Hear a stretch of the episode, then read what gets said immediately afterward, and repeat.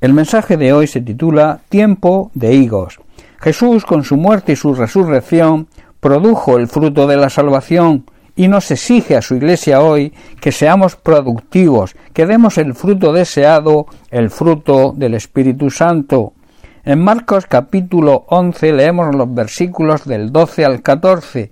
Dice así, cuando salieron de Betania, Jesús y sus discípulos, Jesús tuvo hambre Jesucristo hoy tiene hambre de que su iglesia produzca fruto, que su iglesia sea fructífera.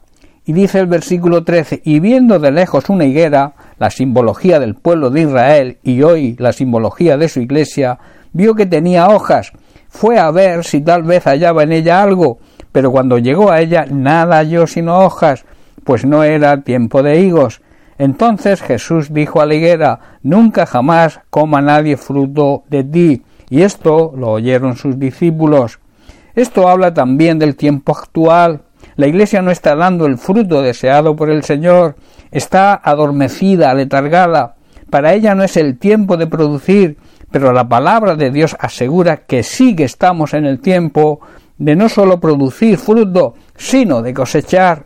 Así lo asegura Jesús en Lucas capítulo 10 versículo 2, donde dijo la mies, o sea, el tiempo de la siega y la cosecha de granos, lo que significa mies, también significa muchedumbre de personas convertidas a la fe cristiana o prontas a su conversión y que tanto unas como otras necesitan nuestra ayuda.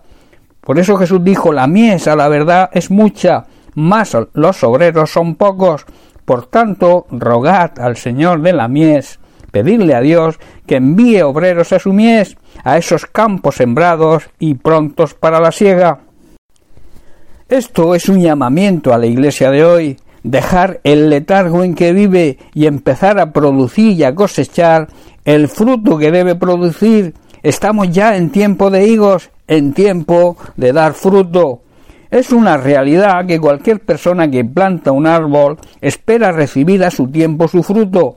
De la misma manera Dios lo espera, espera que su iglesia produzca el fruto deseado. Desde que el ser humano pecó en el Edén, el hombre, el ser humano dejó de dar y de producir fruto para Dios. Jesucristo se acercó a la higuera, como hemos visto, para buscar su fruto. Hoy Jesucristo se acerca a su iglesia porque tiene hambre de su fruto, desea que demos fruto para Él y para poder saciar también a las personas que nos rodean. Por tanto, debemos ser una iglesia productiva y no una iglesia estéril. En Marcos capítulo 12 versículos 1 al 8 vemos la parábola de los labradores malvados. Dice entonces comenzó Jesús a hablarles por parábolas. Un hombre plantó una viña, la cercó de vallado, cavó un lagar, edificó una torre y la arrendó a unos labradores y se fue lejos. Y a su tiempo envió un siervo a los labradores para que recibiese de estos del fruto de la viña. Mas ellos, tomándole, le golpearon y le enviaron con las manos vacías. Volvió a enviarles otro siervo, pero apedreándole le hirieron en la cabeza y también le enviaron afrentado. Volvió a enviar otro y a éste mataron y a otros muchos y muchos fueron golpeados y otros matados. Por último, teniendo a un hijo suyo amado, lo envió también a ellos diciendo tendrán respeto a mi hijo. Mas aquellos labradores dijeron entre sí Este es el heredero, vení, matémosle y la heredad será nuestra. Y tomándole le mataron y le echaron fuera de la viña. Recordemos esto es profético que Jesucristo murió fuera de la puerta de Jerusalén. Jesús en esta parábola está profetizando sobre él mismo y el efecto que causaría en su propia gente, el rechazo y la muerte que recibiría de su propio pueblo. Cuando Jesús, el Mesías, el enviado por el Padre, vino a esta tierra, lo que recibió fue odio, rechazo y la muerte en una cruz. Podríamos decir que es un calco de lo que recibe hoy y también reciben todos aquellos que le siguen. La reacción de Dios no fue ni es hoy lo que la humanidad merecía y se merece, la destrucción y la condenación eterna, sino que su reacción fue resucitar a Cristo por el poder del Espíritu Santo, dándole toda potestad, toda autoridad en el cielo y en la tierra. Jesucristo, de alguna manera, fue sembrado para que todo aquel que crea en él por fe reciba el fruto de la salvación y como consecuencia de la obediencia a su palabra, produzca también el fruto de la salvación en las personas que le rodean.